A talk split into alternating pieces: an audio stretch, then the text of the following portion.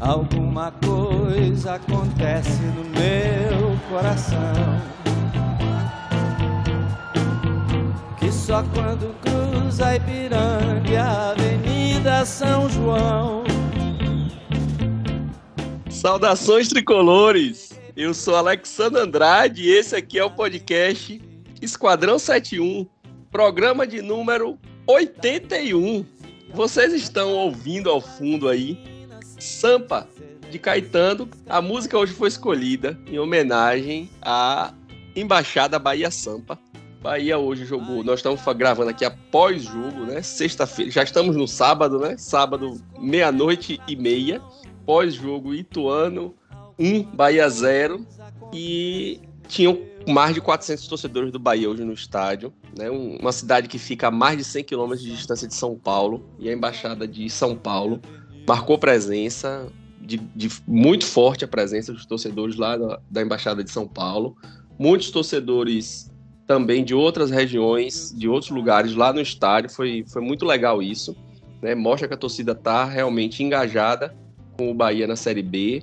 É, dava para identificar no vídeo ali o pessoal do canal de João Bahia, né, do YouTube, Barbaço, Yuri do Sou Mais Bahia, é, muita, muitos, muitos torcedores é, presentes no estádio, além do pessoal da embaixada. Então, fica aí nosso registro e nossa homenagem aos 400 guerreiros nessa noite fria de São Paulo que foram lá em Itu assistir esse jogo, que a gente vai comentar na estante, que não foi nada agradável. Estão aqui comigo hoje Luigi e Cazuza. Cazuza, traga seu destaque para o programa de hoje. Meu destaque para o programa de hoje vai ser o banco de reservas do Bahia, que hoje tinha um único jogador de meio campo. É algo muito complicado para um treinador trabalhar. Ainda mais o Bahia que joga no mínimo com três ali no meio campo. Então, assim, você ter um jogador que ainda sequer entrou no jogo, realmente é algo muito complicado para o jogo de hoje. É, realmente é uma posição que o Bahia tá carente. Eu pensei até que Falcão ia entrar. Ele aqueceu no, no primeiro tempo ali, mas com uma contusão de Raí, eu acho que o Curto acabou mudando de ideia. Mas vamos falar disso também um pouco mais para frente. Luigi, traga aí seu destaque pro programa de hoje. Rapaz, eu ainda tô aqui meio zonzo por um motivo muito legítimo, que o Bahia me obriga a beber. Então esse pós-jogo aqui tá daquele jeito. Mas meu destaque é uma profunda consternação aqui, um lamento com essa derrota do Bahia, essa perda da invencibilidade. Eu tava projetando aí pra pelo menos uns três jogos aí invicto. E essa quinta rodada já, já vem com esse balde de água fria. Logo eu que tava fazendo os cálculos aí para liderar as rodadas, secando os outros times de jogo atrasado para ser confirmar a liderança na primeira rodada, na segunda, não sei o quê. Na quarta já é o líder é, garantido, sem depender de outro jogo, não sei o que. Aí chega na quinta, na abertura da rodada, a gente toma esse, esse 1x0 aí chorado. E agora, risco sério, perigo de perder essa liderança, ainda mais porque tem Chapecoense e Cruzeiro aí se enfrentando. Secador nível máximo. É, tá, tá, e tá bem fácil, viu? Porque o, o esporte é mais difícil, né? Se o esporte ganhar o jogo, o esporte passa o Bahia, o esporte tem 8, vai a 11, mas joga fora contra o CSA. É, o Grêmio joga em casa com o CRB, então se o Grêmio ganhar o jogo aí, precisa ganhar de dois gols de diferença, né? Se ganhar de um gol só, ele não passa o Bahia. Ele empata com o Bahia. Então ele precisaria de dois gols de diferença aí com o CRB para poder, ou até um gol 2 a 1 um, o Grêmio já passaria o Bahia, né? Passaria nos gols pró. E Chapecoense e Cruzeiro, se, o Chape... se a Chapecoense ganhar, ela passa o Bahia, ela tem oito pontos, vai a 11. E o Cruzeiro precisaria dar três para poder passar o Bahia, né? Então, um empatezinho desse Chapecoense Cruzeiro aí, torcer pelo, pela dupla Lagoana e CRB e CSA para no, nos manter na liderança. Luiz, deixa eu te fazer uma pergunta. Antes da gente entrar na pauta do programa aí. 15 rodada, Bahia e Brusque. Qual vai ser a posição que o Bahia vai estar na tabela? Rapaz, eu teria que fazer uma análise aqui minuciosa, mas o que eu espero que esteja em primeiro, né? Liderança, né? É isso, né? Liderança. Pô, tô torcendo Rapaz. profundamente pra, pra ser isso. Rapaz, quarta-feira eu tava. Ah, eu tava num bar com uma amiga, né? Engenheira também, Bruna, torcedora do Inter, e tava passando o jogo do Grêmio, né? Na televisão, o Grêmio tinha feito o gol. E aí eu falei, ó, o Bahia é líder. Tá? Ela falou, ah, mas o Bahia não vai durar na liderança. Não. Eu falei, ah, o Bahia vai liderar o campeonato todo. décima quinta, ela, ah, não dura 10 rodadas. Eu falei, décima quinta rodada. Te contagiei, hein? décima quinta rodada, o Bahia vai ser líder. Bahia e Brusque. É um jogo que eu quero ir, o Bahia vai ser líder. Ela, bora fazer uma aposta? Eu falei, bora, bora fazer uma aposta.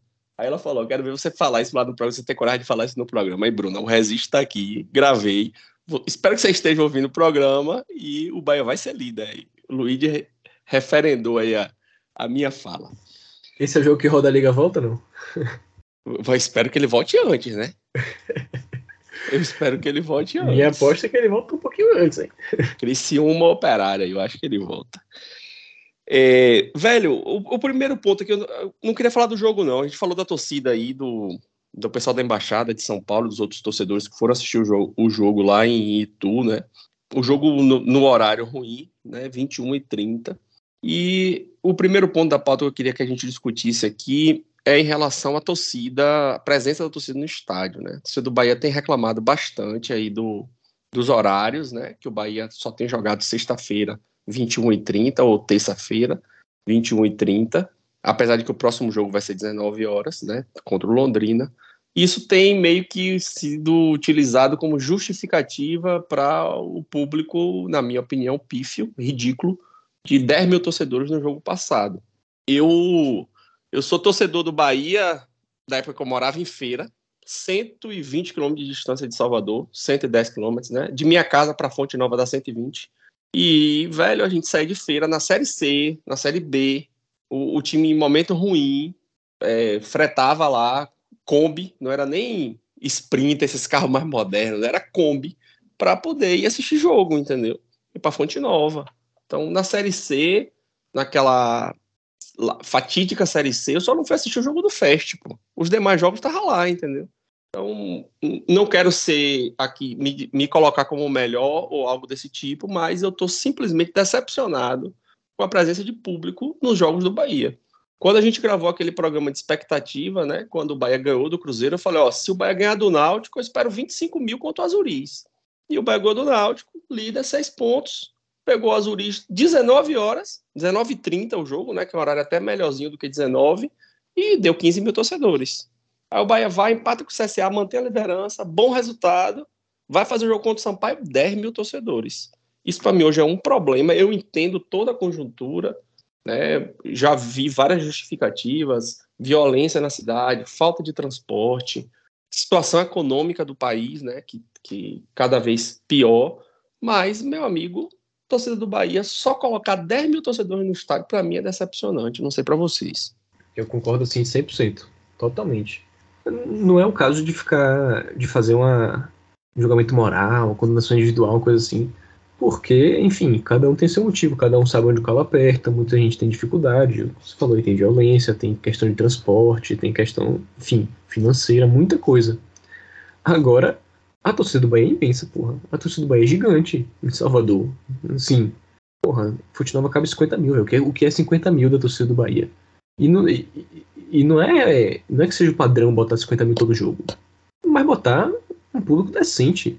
Assim, é, por mais que tenha todos esses problemas, eu tenho convicção, assim, eu tenho certeza que tem, que tem mais do que 10 mil pessoas que conseguem fazer um, um esforço ou, ou conseguem até ter condições de ir confortavelmente para Fonte Nova. Eu tenho certeza que tem mais de 10 mil. Eu tenho certeza que se tiver um Bahia Grêmio, um Bahia Vasco, um Bahia Esporte num, horário ruim, vai dar 15, 20, 22. Dá, vai dar esse, esse público. Então, assim, não é que que é impossível. Eu acho que assim, teve uma grande, uma grande parte da torcida que não quis ir para o estádio, que escolheu não ir para o estádio. E a gente vê um Bahia para correr com o Bahia na liderança, invicto. Não é, não é o, o pior time do campeonato, o adversário, não é o, o, mais morto. Não é o jogo menos importante. E assim, um público que a gente nunca viu na Fonte Nova, de 10 mil pessoas. Assim, não é, não é comum. Antes da pandemia, né? Que durante a pandemia teve uma questão de restrição, não sei o que, não sei o que antes da pandemia, quando é que a gente viu 10 mil, 10 mil na Fonte Nova? Um Bahia e Atlântico. Um Bahia e, e Jequié. Uma coisa assim, totalmente secundária. Não faz o menor sentido um, um, jogo profissional do Bahia na Série B e não ter tido nenhum público grande ainda. Com já alguns jogos é, nesse, nesse campeonato, nessa temporada. E eu não, não, não, acredito que, dado esse, esse último retrospecto, não bota a mão no fogo que vai dar um, um público muito maior que o Londrina, ainda mais depois dessa primeira derrota. Então eu já tô projetando que o Londrina não vai ser também um público gigante. E, porra, eu acho assim totalmente lamentável esse, esse começo do, do Bahia. Todas as questões que, que envolvem, né, o, a situação da, social do país e tudo, não sei o quê. Mas, velho, isso sempre houve, assim, de uma forma ou de outra.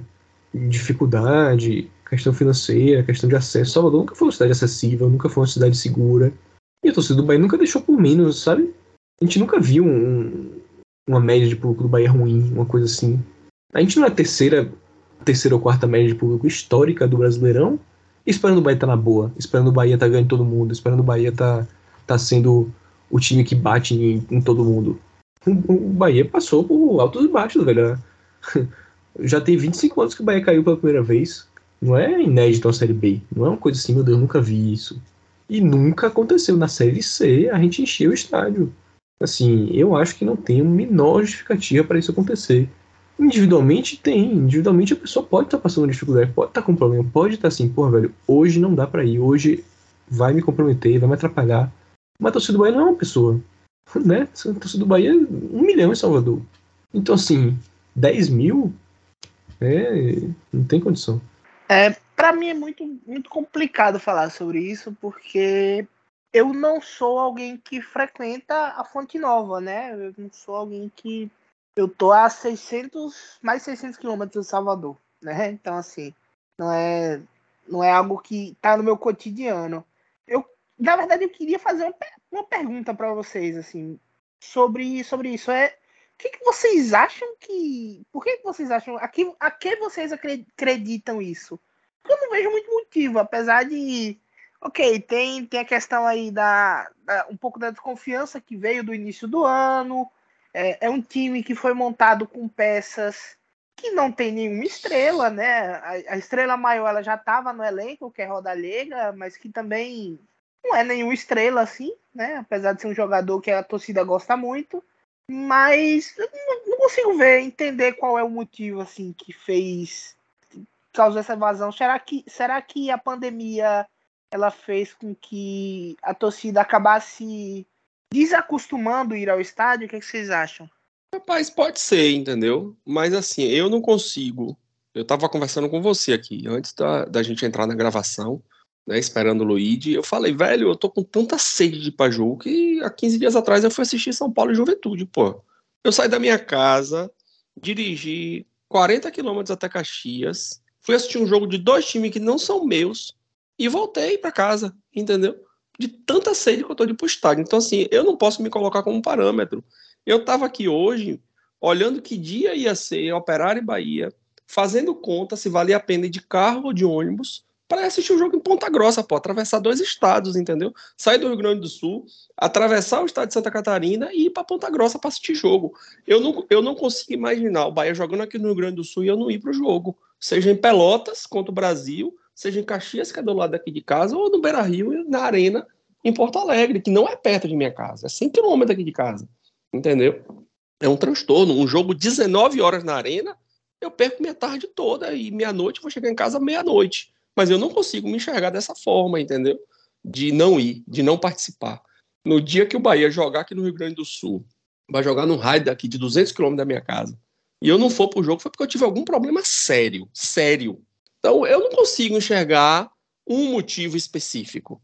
Quando a gente colocou isso, a gente levou isso para o grupo do WhatsApp, as justificativas vieram de transporte público, violência na cidade, questão econômica, né, que a população, de uma forma geral, está mais empobrecida, é, o horário do jogo, o, falta de atrativo do adversário, estar na Série B, início do ano, são vários fatores, entendeu? Mas foi como o Luigi falou, pô, não é possível que o Bahia não tenha 20 mil torcedores. O Bahia tem hoje 30 mil sócios. Desses 30, metade é acesso garantido, ou seja, 15 mil pessoas hoje têm acesso garantido ao Estado, tá pagando para poder ir. E não foram, entendeu? Acho que deu 7 mil acessos garantidos nesse jogo. Metade do acesso garantido não foi. Então, assim, não tem como a gente achar um motivo. Eu até comentei lá no grupo: se essa é a nova realidade da torcida do Bahia, eu vou demorar de me acostumar eu não vou me acostumar tão simples, tão fácil. E vou continuar reclamando, entendeu?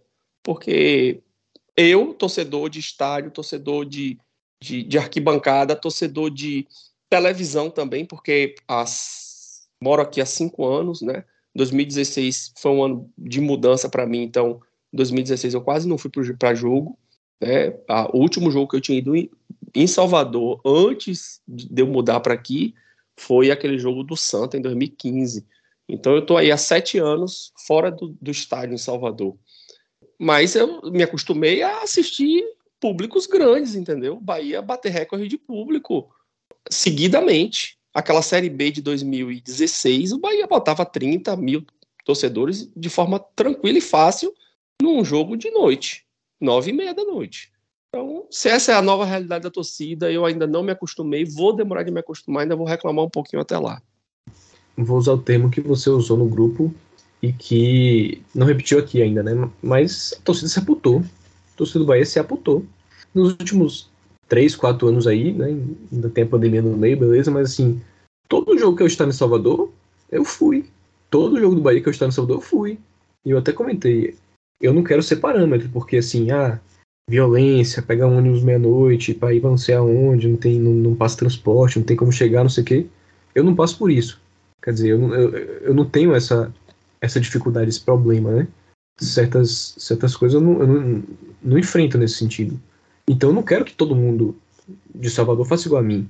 Não tô cobrando que todo torcedor do Bahia não tem que ir em todo jogo. Mas assim, todo torcedor que tem uma condição parecida com a minha porra, tinha que ir. Pelo menos esse tinha que ir. Eu tô indo, né? Quer dizer, o torcedor tá lá. Ainda mais gente que tem carro. Pior ainda, né? Quem tem carro. O cara tem carro, tá pagando sócio, tá não sei o quê. Sai de casa da garagem para Fonte Nova e não vai para jogo. Tá, já gastou o dinheiro do ingresso e não vai para jogo? Pelo amor de Deus. Então, assim, eu não quero cobrar individualmente, cada um sabe sua realidade, né? Mas é o que eu falei lá, lá, lá atrás a torcida do Bahia não são 10 mil pessoas, não são 20 mil pessoas que tem que ir todo mundo para encher o estádio.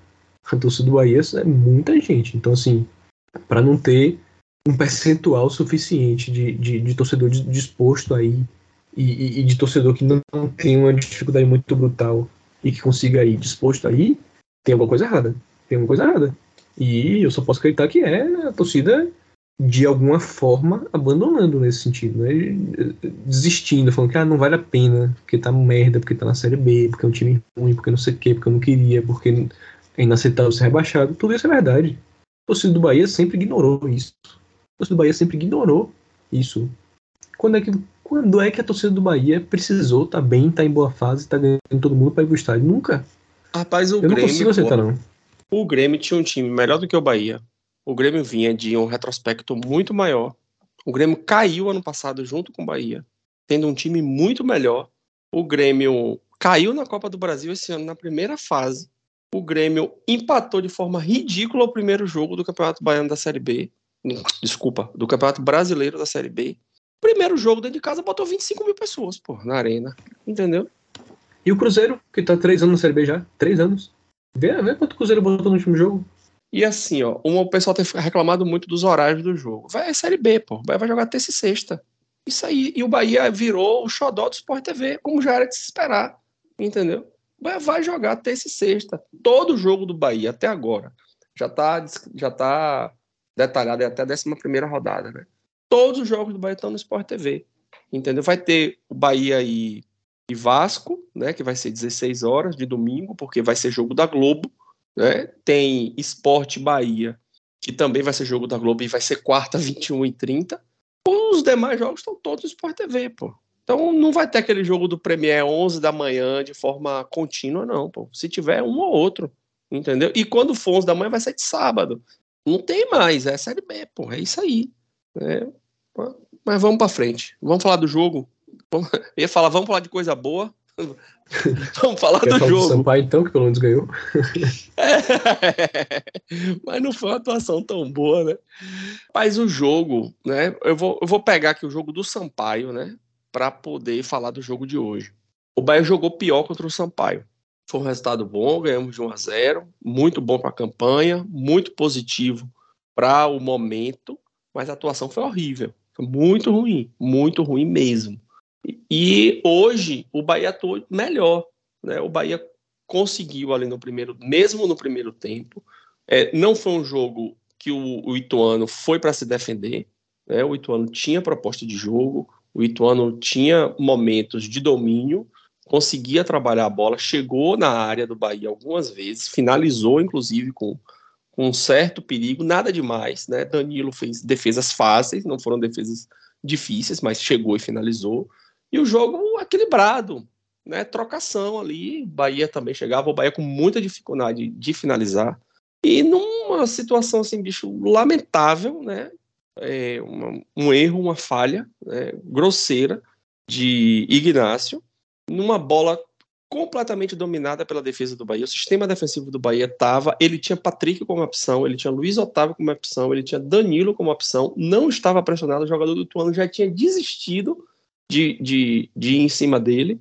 Ele adiantou a bola um pouquinho e tentou tocar para Danilo. Nesse momento, a bola dá um kick no gramado que se você for olhar no detalhezinho, eu fiz isso, né? Eu peguei o, o, o frame ali, da, os frames da, da, da, do chute, a bola sobe um pouquinho e pega no tornozelo, né?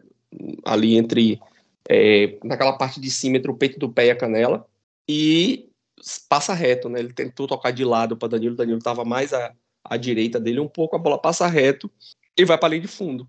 Danilo ainda tentou salvar o escanteio, não conseguiu. E na cobrança de escanteio, o Bahia tomou um gol, que foi uma falha do sistema defensivo. Né, eu vi algumas pessoas, Marcelo até lá no grupo da gente, falou: ah, Danilo falhou, tem crédito, mas falhou. Eu não enxerguei uma falha individual de Danilo no gol, é uma falha geral do sistema defensivo. Esse gol, de imediato, ele afetou o Bahia, porque logo em seguida, Luiz Henrique errou a bola no meio, Ignacio errou novamente, falhou novamente na cobertura, na, na marcação, e o Ituano foi bater dentro da área do Bahia. Deu um chute que se o cara tivesse um pouquinho mais de qualidade, é aquela coisa que a Edgar fala, né? Na Série A isso aí teria sido gol. O atacante da Série A faria o gol. Só que o cara chutou em cima de Danilo, Danilo defendeu bem, né? Fez uma defesa segura. E aí, a partir desse momento, o Bahia passou a dominar o jogo, principalmente com a posse de bola. Se você chegar hoje no Footstats, no SofaScore, e pegar os dados, você fala assim, porra, o Bahia jogou bem, né? Pelos números mas a percepção dentro de campo, a percepção de quem assistiu não foi essa. Né? O Bahia foi muito inseguro no ataque. Volume de jogo, bola rodando para um lado para o outro, chegava na frente, ciscava, ciscava, ciscava e não conseguia fazer nada. É, Raí saiu machucado, né? teve que cair num lance, ele acabou caindo e, e caiu por cima do, da mão. Espero que não seja nada muito grave, né? porque parece que teve uma luxação ali na mão teve que sair, Rildo entrou e também não acrescentou. Raí não vinha fazendo muito e Rildo também não acrescentou muito. Davó foi o pior de todos, né? Não chutava, não finalizava. Quando finalizou, finalizou fraco. Né? Marco Antônio completamente apagado no jogo. É, não, não enxergamos Marco Antônio no jogo. Borel apareceu bem, de certa forma, dentro da limitação dele, da capacidade. Ele esteve bem, mas nada de extraordinário.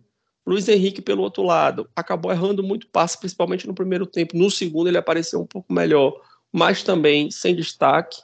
É, Guto mexeu, colocando Jacaré no jogo, né? já tinha colocado o Rildo anteriormente. Colocou Jacaré, colocou Ronaldo, mas efetivamente essas mudanças não, não surtiram efeito. Né? O, o, que o Bahia precisava, que era finalizar com qualidade no gol, isso não aconteceu. Teve muito escanteio, acho que o Bahia chegou a ter oito escanteios no jogo, né? Chuveirou muita bola na área, muita finalização mascada ali, batendo no jogador. O, o Ituano, justiça seja, seja feita, jogou muito bem.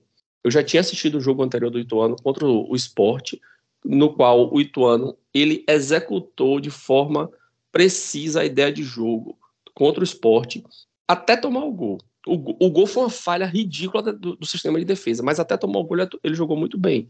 E contra o Bahia eles não cometeram a falha, com o conforto de ter 1 a 0 no placar. A atuação do juiz, assim, ele não comprometeu, a gente não pode botar na, na conta dele. Não, não, tem, não teve interferência dele, mas mostrou a qualidade da arbitragem né? Expulsou um jogador do Ituano de forma injusta. Na hora lá no grupo, todo mundo falou, pô, isso nem falta foi. É, e ele deu vermelho, levou cinco minutos para poder avaliar o lance. Aí avalia e deu amarelo pro cara no lance que não foi nem falta, deu errado o amarelo. É, o Bahia teve um lance também de pênalti que ele não deu, Ele não marcou a, a infração do goleiro em cima de Davó, só que aí depois o Bandeira levantou a bandeira, o VAR verificou esse lance e realmente estava impedido, né? Que foi no rebote, Davó pegando um rebote. A partir do momento que estava impedido, não teve análise do VAR em relação ao pênalti. E no mais, velho, o que fica é a percepção de que o Hugo tá fazendo muita falta. O Hugo faz falta demais. O Bahia não tem um finalizador. Né? Daniel tenta, mas Daniel jogou bem hoje. Né? Destaque para ele. Patrick, mais ou menos, como sempre. É, Luiz Otávio, daquele tamanho, naquele lance do gol, não conseguiu impedir que o jogador do Ituano cabeceasse de forma tão livre. É, Ignácio foi um monstro no jogo contra o Sampaio. Eu votei nele no barril dobrado. Foi o melhor jogador do Bahia, na, no meu julgamento, apesar de Daniel ter levado, né? Quem faz o gol sempre leva, leva vantagem. Mas Ignacio foi um monstro no jogo contra o Sampaio. Não jogou mal hoje. Cometeu do, duas falhas. Em uma, o cara chegou de cara pro gol, Danilo defendeu, e a outra foi a do gol, né? Então fica aí, né, a, a falha dele como um ponto negativo mas a gente sentiu falta de um atacante. Eu não sei por que Guto não colocou Marcelo ainda para poder jogar. Não é possível que Marcelo não consiga cumprir uma função de centroavante melhor do que Davó improvisado ou Jacaré improvisado, do jeito que está sendo feito. Pô. Davó, ele está jogando, na minha visão, posso estar enganado, mas ele está jogando mal porque ele está jogando deslocado da posição dele. Então, hoje, se eu fosse Guto, no jogo de terça contra o Londrina, era Marcelo na, no ataque e Davó na posição dele, entendeu? Raí possivelmente não vai jogar. Eu colocaria Marcelo no lugar de, de Raí e faria com que Marcelo fizesse essa referência no ataque. Bota para jogar o primeiro tempo, porque botar o menino para poder jogar também 10, 15 minutos, 5 minutos, também o cara não consegue mostrar nada, que é o que acontece com o Ronaldo. O Ronaldo só entra para jogar 10 minutos quando o Bahia tá mal. O cara não consegue mostrar nada. Então, eu, no contra Londrina, colocaria ele. Né? Londrina é um jogo importante, é, para poder finalizar meu comentário aqui passar para vocês. Esse jogo do Londrina é muito importante. O Londrina hoje estava ganhando 1 a 0 Teve um jogador expulso, tomou o gol de empate, tomou a virada do Vila Nova. Arthur Rezende fez gol hoje de novo, né? já fez três na Série B. Depois foi buscar um empate no finalzinho. Então, o Londrina na minha visão, se perdesse esse jogo, iria com fome para Fonte Nova, não ia querer fazer retranca lá atrás, porque ficaria numa posição vulnerável. Com esse empate, já não sei se vai fazer isso. Tende ao jogo do Londrina ser igual ao do Sampaio. E aí o Bahia precisa ter competência de finalizar, precisa ter competência de fazer o gol. E eu acho que Marcelo, na referência do ataque, seria melhor do que o que o Bahia está fazendo hoje. Faz um, um aspecto que eu concordo aí é a situação de Ronaldo. Eu venho pedindo ele a alguns jogos aí, desde que, enfim, o se machucou, os pontas não vêm se firmando, não vêm, assim, merecendo ser titulares absolutos, né? Nem Marco Antônio, nem Raí, tanto que já rodaram um pouco aí, Jacaré já jogou titular, Davó agora entrou no time, na vaga de centroavante, mas enfim, também rodando esse ataque. Eu acho que o Ronaldo mereceu a chance, pô. Assim, o que é que Davó tem que o Ronaldo não tem, sabe? O Davó veio também do, do time aí, do Guarani, do, passou pelo Corinthians, não sei o quê. O Ronaldo veio também do Bahia, assim, veio pro Bahia, tá no Bahia, né? Veio pra transição para o profissional. O que é que ele, que é que ele tem que, que, que ele tem, não tem, que, que, que, que Davó tem que, de, de, qualidade, não sei o que, assim, não sei. Eu, eu, eu, queria ver Ronaldo jogando titular. A última vez que eu lembro dele jogando titular em um jogo, assim, de verdade, né? Um jogo de campeonato brasileiro, foi contra o Juventude. Que ele faria o gol da vitória e o gol que possivelmente livraria o Bahia do rebaixamento no fim do campeonato que foi tirado pela mão do, do zagueiro de juventude, né? E o juiz não marcou nada. Então, e, e, aquele jogo ele foi muito bem. Eu gostei muito daquela atuação. Ele foi o único que buscou, que, que incomodou a defesa de juventude pelo lado direito. E ele não tem sequência de, de titular. É, ele podia ter essa sequência agora com, com essa instabilidade do ataque, que não consegue fazer gol, com a ausência de um centroavante. Ele que é um, um atacante rápido, que joga pela, pela beirada, né? Mas sabe fazer a função de centroavante, como ele fez na transição. Então eu não vejo motivo para não ter essa oportunidade maior de, de, de Ronaldo começar um jogo. Agora, um, um, uma coisa que eu acho que eu discordo um pouco de, do que você falou é que o jogo do Sampaio foi pior. Não sei se eu diria que foi pior, porque, querendo ou não, o Bahia teve o, o controle do jogo, o domínio do jogo. O Bahia não, não foi ameaçado, não tomou susto.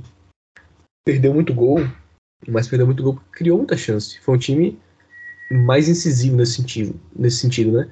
Assim, é, os atacantes foram ineficientes, foram fominhas, chutaram muito para fora, finalizaram mal, não sei o que, não sei o que. O gol foi chorado, Daniel lá. Mas assim, o Bahia justificou que aparecesse uma chance clara, como apareceu com o Daniel. O, o desempenho do Bahia justificou isso no jogo do Sampaio, né? É, o próprio segundo tempo, o criou muito mais. Até porque o Sampaio estava perdendo, teve que se abrir. O Bahia criou muitas chances de matar o jogo. E não foi dominado, assim, não, não teve ameaças o Sampaio foi fazer uma pressão no final do jogo, mas era muito rodando bola no campo do Bahia, tentando fazer um lançamento, um cruzamento, penetrar. É, não tinha uma, uma chance de finalização, um perigo, uma exigência para Danilo. Então, assim, eu acho que o jogo do Sampaio foi muito bom nesse sentido, que o Bahia foi consistente. Foi muito incompetente no ataque, e é isso, eu acho que, porra, não tem como não, não acreditar a ausência de, de Hugo, né, que no centroavante, nosso artilheiro, faria metade dos gols que os caras perderam. Mas eu acho que esse lado do, do Sampaio talvez torne o desempenho melhor do que o, o de hoje, porque é, esse jogo com o Ituano, o Bahia foi mais. ainda mais arame liso, ainda mais incapaz de, de criar chance perigosa. E assim, por mais que a posse de bola tenha sido muito maior, especialmente no segundo tempo que o Bahia pressionou mais e aumentou mais essa diferença, mas o Ituano conseguiu ter a oportunidade de, de, de, de, em alguns momentos, segurar o jogo na frente, de levar a bola para o ataque, tocar para um lado para o outro, criar né, uma jogada, uma chance, uma coisa assim que você você cria uma jogada, você cria um, uma oportunidade, mesmo que num, resultado de período de gol, só não sei se já tirou dois, três minutos do, do Bahia que podia estar tá ele mesmo criando uma jogada, atacando. Você vai pra, o Ituano vai para ataque, aí toca a bola, toca a bola, chuta, tenta um cruzamento, a bola sai na lateral, continua com a posse de bola, não sei o que, não sei o que. No fim, o, o percentual ficou muito alto para o Bahia, ficou, mas o Bahia se mostrou vulnerável nesse sentido, assim, de não conseguir dominar muito claramente o jogo. É, e nesse sentido, eu acho que o do Sampaio foi um pouco mais. Acho que o Bahia dominou mais, apesar de não ter sido um, um domínio assim brutal, mas o Bahia dominou mais contra o Sampaio. E o Bahia foi capaz de, de, de proporcionar mais chances ou mais possibilidades de chance no jogo contra o Sampaio por mais que os, atacantes, os atacantes tenham perdido tudo, né? Do que, do que contra o Ituano. Achei assim muito, muito inoperante, muito é, incapaz assim o ataque hoje, mais do que, do que terça. E, enfim, isso me preocupou nesse sentido, né? A defesa continua não sendo uma grande preocupação, porque para quem vinha tomando gol todo jogo no começo da temporada e agora começa uma Série B e toma dois gols em cinco jogos, é razoável, é um, assim, um bom desempenho. É uma coisa que um time que quer subir pode fazer um desempenho desse tipo. Mas o ataque, velho, assim, tá difícil. Sem nosso atacante, sem nosso goleador, tá difícil você, você ter essa ineficiência e não conseguir dominar o jogo a ponto de, de fazer o gol na base do. Porra, teve tanta chance que fez um. Então, é um problema, não tem como negar. É um problema que a gente tem. É, assim, acho que a criatividade do time também não tá lá essas coisas. E eu espero que seja capaz de solucionar. Inclusive que seja capaz de solucionar, que o Bahia consiga criar, fazer gol, pressionar nesses próximos jogos e quem sabe fica de legado aí essa pressão, esse volume muito grande para quando o Hugo voltar, aproveitar esse volume muito grande fazer muitos gols também, ao invés de fazer só o necessário para ganhar cada jogo. E, e, é o que você falou, né? Como contra o Londrina, não tem jeito, é obrigação. Dentro de casa tem que ganhar. Vocês falaram do Ronaldo. O Ronaldo ele me lembra muito um atacante que eu acho que só eu gostava dele, que é o Gabriel Novaes que é. Ele é um ponta. É, Cazuza, só você. Só você. ele é um ponta que. Ele tem bastante. Eu vou lhe interromper, Cazuza. É.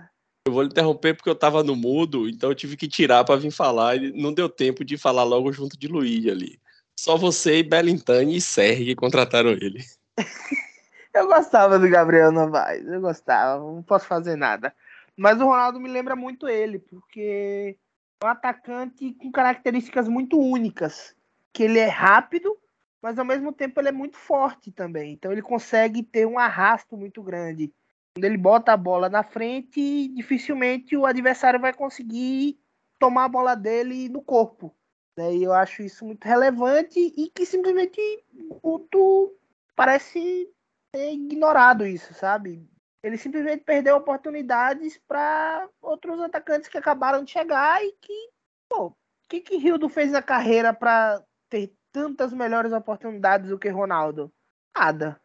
Tem uns um, jogos no isso, isso é, é, muito também, isso a gente viu muito também com o rapaz que agora tá lá no Sampaio Correia, que eu esqueci o nome, outro que todo mundo odeia ele também. É o volante que tá lá no Sampaio Correia, que vai emprestou Luca, pro Sampaio Lucas, Correia. Lucas, Araújo. Araújo. Exatamente. A gente viu isso acontecer com o Lucas Araújo, por exemplo.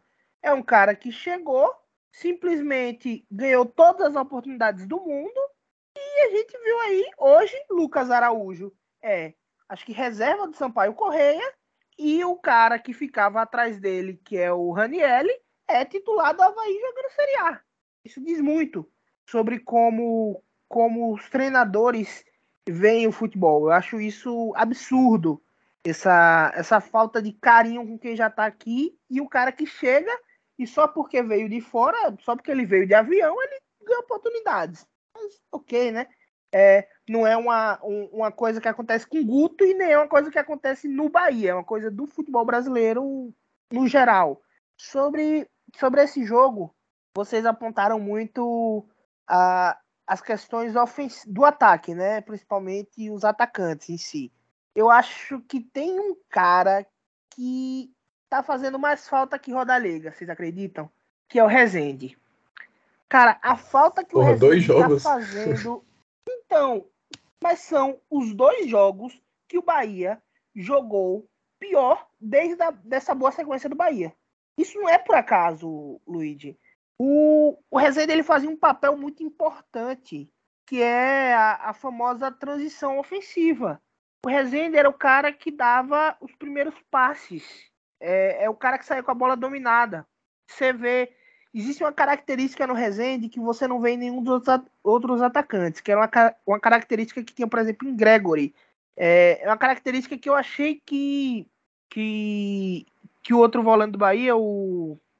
Porra, agora eu não lembro mais o nome de ninguém. É Patrick? Isso, o Patrick iria conseguir ter essa característica, mas claramente ele não tem, que é basicamente um negócio muito simples, que é levantar a cabeça e sair andando com a bola ele não consegue fazer isso. E aí você vê, o Rezende, quando ele estava em campo, ele fazia exatamente isso. Ele dominava a bola, levantava a cabeça e andava com ela. Passada larga. Então, tudo isso, isso é uma coisa que faz muita falta. Por quê? Porque isso faz o Daniel voltar. E aí o Daniel tem que construir o jogo de, de um lugar do campo em que ele está longe dos atacantes. E o grande trunfo do Bahia e do Daniel vinha sendo Daniel perto dos atacantes. Isso faz muita falta ao Bahia, porque no ataque, querendo ou não, o Bahia vinha resolvendo sem rodar liga. Um gol de um, um gol de outro ali, uma hora um fazia um gol, outra hora outro fazia. E vinha, vinha seguindo a vida. Mas depois que o Rezende sai, o Bahia simplesmente tem é, questões técnicas ofensivas muito graves. Porque a gente vai lembrar do jogo de Sampaio Correia, desse jogo agora, e, e se fala muito em, das, das finalizações, mas foram finalizações muito inofensivas. Se você for olhar, eu não lembro, 14 eu acho do Sampaio Correia, daquelas 14, sei lá, só três foram no gol, mas só realmente, sei lá, cinco foram relevantes. As outras são chutes completamente mambembe, que a gente não, não pode contar isso como, como algo relevante. O jogo de hoje foi muito parecido. Sei lá, tem dois. Bahia deu dois, três chutes realmente relevantes. Os outros, uma cabeçada aleatória, um chute completamente sem direção, um, um chute com 30 jogadores na frente. Isso não é chance de gol. Isso não é construção ofensiva. Isso é se livrar da bola. E essa construção ofensiva, para mim, ela falta desde a saída do Rezende. Espero que ele volte logo. Outra coisa que eu queria falar é sobre. Guto falou que ele volta, né? Guto falou Ok. que, que, que o departamento médico estava para liberar, que talvez voltasse contra o Ituano, né? Que ele tinha expectativa, mas que se por acaso não voltasse, não fosse liberado, ele, ele esperava contar contra o Londrina. Então vamos, vamos, vamos ver se se confirma. É, ele, espero. ele, ele já estava na transição, ele e Varley, né, os dois, nas fotos de anteontem, eu publiquei lá pelo, pelo Twitter do, do podcast, e até uma, um, um dos nossos ouvintes questionou, né, se ele já estava trabalhando com bola, né, e tem fotos dele trabalhando com bola, então ele e Varley estão na transição. Acredito que os dois estejam disponíveis contra o Londrina, Hugo já um pouquinho mais para frente. Espero que outro também que a gente acaba esquecendo, mas que eu acho que vai acabar ajudando muito o Bahia, que é o Lucas Mugni. Espero que ele volte também logo, né? É outro cara que acaba fazendo falta porque você acaba não tendo peças. É o que eu falei hoje no meu destaque. O Bahia hoje tinha um meio-campo no banco. É bizarro. Você tem três titulares e um no banco. O resto era tudo ponta e zagueiro barra lateral barra goleiro. É... O que, que o treinador faz com isso? É, tem que improvisar, tem que botar Marco Antônio no meio, tem que botar. Raí nem dá para nem deu para colocar porque, enfim, se machucou. Tem que botar Raí no meio, Marco Antônio no meio. E são jogadores que a gente sabe que não, não é o forte dele jogar naquela posição. Inclusive, o Marco Antônio não, é, não vem sendo forte dele jogar, né? É só naquela posição, não. De ponta também, eu não entendo a titularidade completamente, assim, larga do Marco Antônio. É um cara que, hum, às vezes, nem é o primeiro a sair de campo eu acho assim, um jogador que, para mim, essa, essa tem que ser a última temporada dele no Bahia, completamente inoperante, não, não faz nada realmente bem, sabe? É, tudo é um jogador mediano por completo, assim. E você vai botar no segundo tempo e ele, se ele tiver num dia bom, ele vai fazer uma bagunça, vai acertar um chute, ótimo mas 90% das vezes não vai estar no dia bom e aí vai só ocupar espaço dentro do campo. Então, assim, acho que já, já passou da hora de Marco Antônio perder a vaga dele, não, não se justifica. E já sobre Davó, eu confesso para vocês que eu gosto dele nessa posição, tá? Eu não, não sou daqueles que sou contra ele, não. Davó, ele. Eu já falei isso já, mas ele. Quando ele surgiu, ele surgiu muito bem jogando exatamente nessa posição. Agora é uma característica diferente de Hugo, né? Não é um, um cara que vai fazer pivô, não é o cara que vai. Não é o cara que vai precisar de um chute para fazer o gol. Como a gente se acostumou com o Gilberto e agora, mais recentemente, com o Rodalega. Rodalega, Gilberto, eles são atacantes que vão precisar de um, dois chutes para fazer um gol. Não é o caso do, do, do Davó. Ele é um atacante mais de velocidade, que vai conseguir imprimir ritmo num contra-ataque, que tem uma, uma certa força para conseguir jogar nessa posição de 9, mas que poderia muito bem fazer outros testes aí com, com o, o próprio Rian e o, o, o próprio Ronaldo também. Né? Acho que Guto deveria fazer novos testes, mas é aquilo. Difícil dizer isso quando, quando as coisas vinham dando certo, né? Ele colocou Davó deu certo, colocou o Jacaré acabou não dando tão certo no outro jogo, mas em um deu. Então, assim, muito difícil. Talvez agora com esse jogo ele, ele traga outra opção. Né? Enfim. Jogo muito, muito ruim do Bahia. Não acho que seja. Isso é bom dizer também, porque a gente tá falando muito mal aqui do Bahia, mas é bom entender que uma hora isso vai acontecer, tá? Não é terra arrasada. Bahia continua sendo o favorito, o favoritaço ao acesso. É, dos jogos que eu vi, tá é tranquilamente um dos melhores times da Série B. Eu vi, vi jogos do Cruzeiro, não vi nada demais. Vi jogos do Grêmio, não vi nada demais. Um time muito bom pelo que eu vi e é favoritar só acesso, mesmo com essa derrota de hoje. É bom a gente saber distinguir isso, né? Da mesma forma que não estava tudo certo até ontem, né? Com 10 pontos em 12 jogos, não está tudo errado agora. É muito bem observado Cazuza, que essa saída de Rezende ela está comprometendo a transição né, do, da defesa para o ataque. E um outro jogador que caiu de rendimento com a saída de Rezende também foi Luiz Henrique. Porque Luiz Henrique é um jogador franzino, não é um jogador de marcação muito forte. E ele perdeu o apoio de Rezende ali junto dele, entendeu? Então, talvez Rezende agora, nesse momento, esteja fazendo mais falta do que Hugo, né? Vamos torcer aí para ele, ele poder voltar e dar essa consistência no meio aí no jogo contra o Londrina e ganhar esse jogo, né? Que é, já falei aqui, Luiz também reforçou, não tem, tem muita conversa não. O jogo de hoje não era obrigação o Bahia ganhar. O empate estava bom demais, era um resultado. Eu até brinquei de manhã lá no Twitter, numa dessas postais, eu acho que foi do Resenha BBMP, né, que ele falou justamente isso, que o Bahia não tinha obrigação de ganhar hoje e tal, alguma coisa assim desse tipo. E eu acho, inclusive, até, até fazer uma, um parênteses aqui, que trocaram o administrador do Resenha BBMP, viu? Porque era uma corneta terrível e de, sei lá, de, de janeiro para cá a corneta dele tá, tá fraca. e ele estava fazendo essa ponderação que o Bahia não era obrigado a ganhar hoje.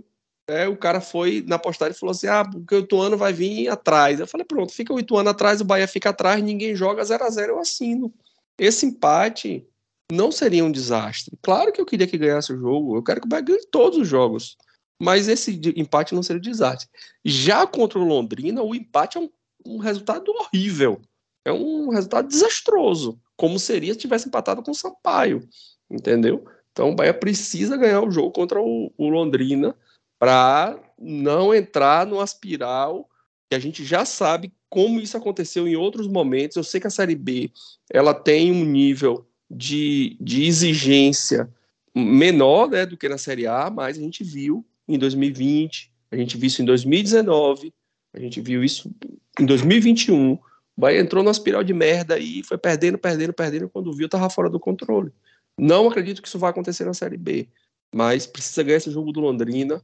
Assim como eu falei lá no início, precisa ganhar do Cruzeiro para dar moral no início do campeonato, precisa ganhar do Londrina para poder não deixar cair a peteca aí, a bola não, não, não quicar para baixo e dar sequência no campeonato. E, você vê como, como foi danoso o empate com a Azuris, né? Com a Azuris, não sei, lá na Fonte Nova, né? O Bahia ia ter Demais. um tempo muito longo agora para poder descansar seus principais jogadores, pensando, pensando no Vasco, com a classificação talvez se tivesse dado um 2 a 0 um 3 a 0 já encaminhada, e aí agora vai ter, além desse jogo do Londrina, que é basicamente a obrigação ganhar, daqui com mais sete dias vai ter outra obrigação ganhar, que é o jogo do Azuris, longe Até... de casa, todo mundo cansado. É, e, é aí eu lhe falo, no, no escolhe ou morre, o jogo do Azuris é mais importante. Exatamente. É, então, assim, eu, eu, falei, eu falei na semana do jogo da Zuriza, olha, o Bahia precisa fazer o resultado aqui para não ter que precisar botar time titular lá em Ponta Grossa. Não adiantou, não fez. Então, o Bahia ia ter, velho, uma folga maravilhosa, porque o Bahia começa a rodada terça, essa rodada de agora nem acabou quando o Bahia jogar, porque o Bahia joga pela sexta rodada às 19 horas, o Náutico só entra em campo às 21, pela quinta. A quinta rodada só acaba na terça. E aí o complemento da rodada vem no final de semana. O Bahia já jogou na terça. E depois o Bahia só vai jogar no final da outra semana. O Bahia ia ter 10 dias aí de tranquilidade. O Bahia joga dia 3 contra o, o, o Londrina. E o jogo, uhum. que é a próxima rodada contra o Vasco, é dia 15. Pois é, domingo, é porque na, na, eu, fiquei na, eu fiquei na cabeça que era no sábado, porque na tabela básica estava sábado, mas o jogo é no domingo, porque é o jogo da TV. Então, o Bahia, o Bahia teria 12 dias, porra. Podia mandar o time reserva barra sub-20 para Ponta Grossa, mas agora vai ter que mandar o titular e ainda tem que fazer resultado, né? Pato Branco, né? Desculpa, tô com, tava na cabeça Ponta Grossa que eu tava olhando para assistir o jogo do Operário Pato Branco, né? Que é pior ainda, que é uma logística terrível, terrível a logística para Pato Branco. Vocês querem acrescentar mais alguma coisa aí ou a gente já pode partir aqui para os últimos assuntos? Rapaz, acho que sobre os jogos não tem muito o que falar mais não, né? A gente já, já analisou bastante. Agora é, fica aí a perspectiva para justamente essas duas semanas que vocês estão falando agora, né? Então é o seguinte, nós temos assembleia amanhã, daqui a pouco, né? É uma e meia da manhã, a gente está gravando aqui. É, tem assembleia hoje, para aprovação das contas. Acredito que boa parte da nossa audiência não esteja já esteja ouvindo isso aqui passada a Assembleia, né? mas é um rito formal, as contas foram aprovadas pela auditoria, sem ressalvas. Isso é muito importante, já há um bom tempo, né? desde a democratização. Acho que só teve ressalva nas contas do primeiro ano de Marcelo, né? do, desculpa, no primeiro ano de Schmidt, né, porque ainda era tinha muita incerteza, o Bahia ainda estava descobrindo ali a, as dívidas e a gestão de Marcelo toda sem ressalva e a, de, a primeira de, de, de, de Guilherme Belintani também toda sem ressalva e vamos aí para o primeiro ano da segunda gestão dele sem ressalva no, no, da auditoria, sem ressalva do conselho e agora vai para a Assembleia Geral, né? É, amanhã é o prazo limite, as contas precisam estar aprovadas até amanhã acredito que a Assembleia deve aprovar aí com, com maioria é, esmagadora. Amanhã é, é meio proforme aí essa Assembleia para aprovação das contas.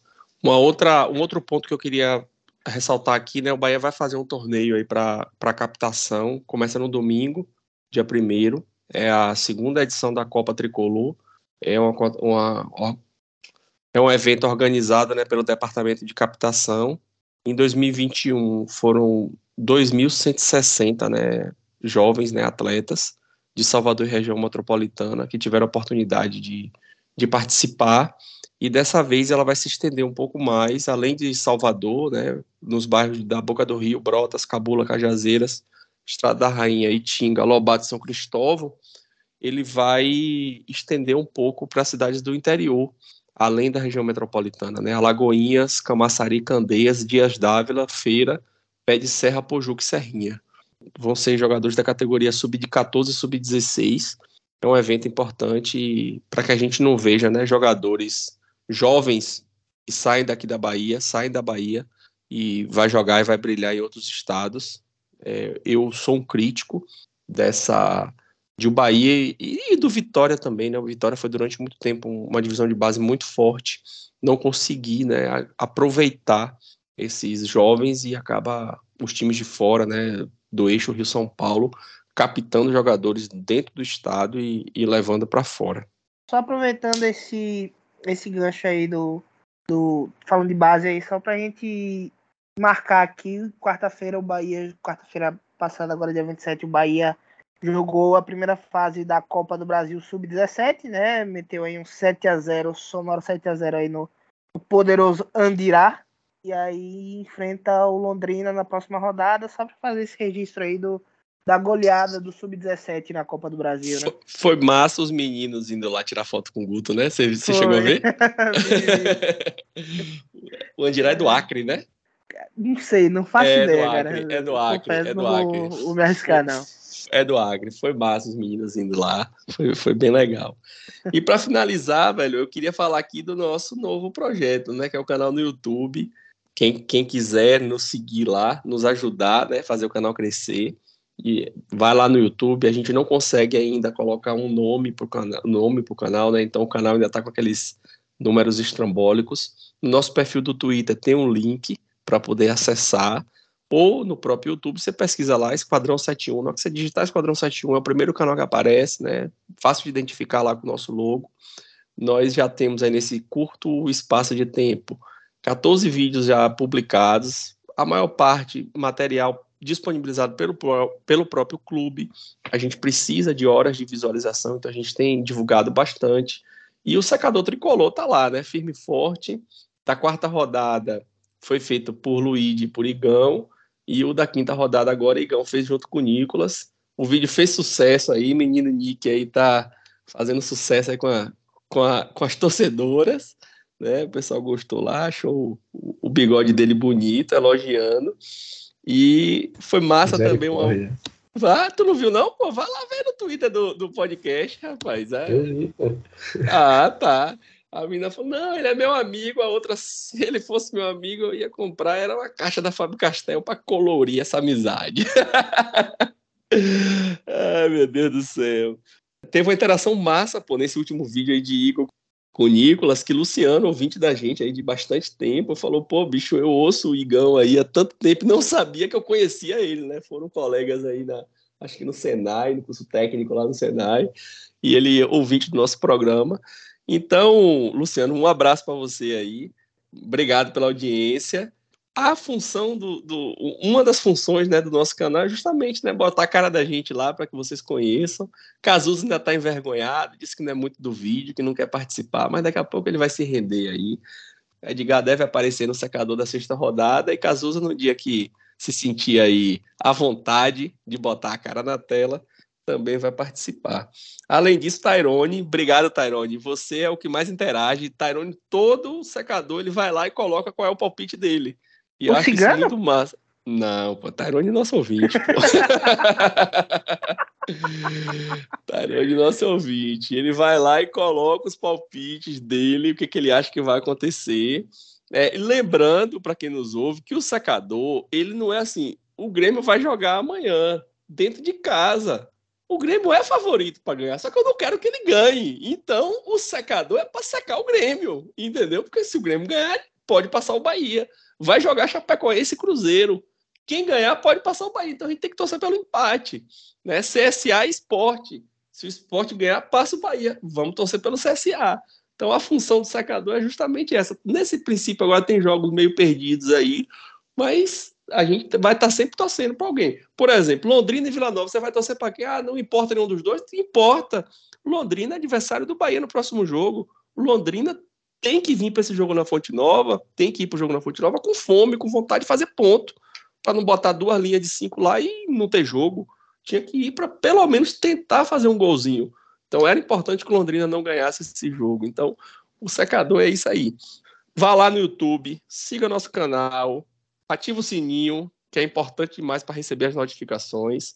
Né? A gente tem publicado as coletivas que o clube permite, né? O clube ele tem materiais só para o sócio digital e tem materiais que são disponibilizados para a imprensa. A gente tem acesso a esse material.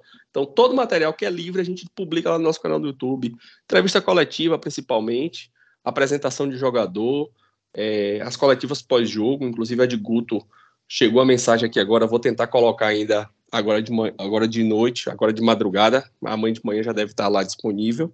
Então é, é, é uma ajuda que vocês dão para a gente aí, fazer esse canal crescer. Os seguidores estão aumentando aos pouquinhos, alguns vídeos já com visualizações, para mim, surpreendentes. Mais de 100 visualizações eu não esperava no canal aí, tem duas semanas.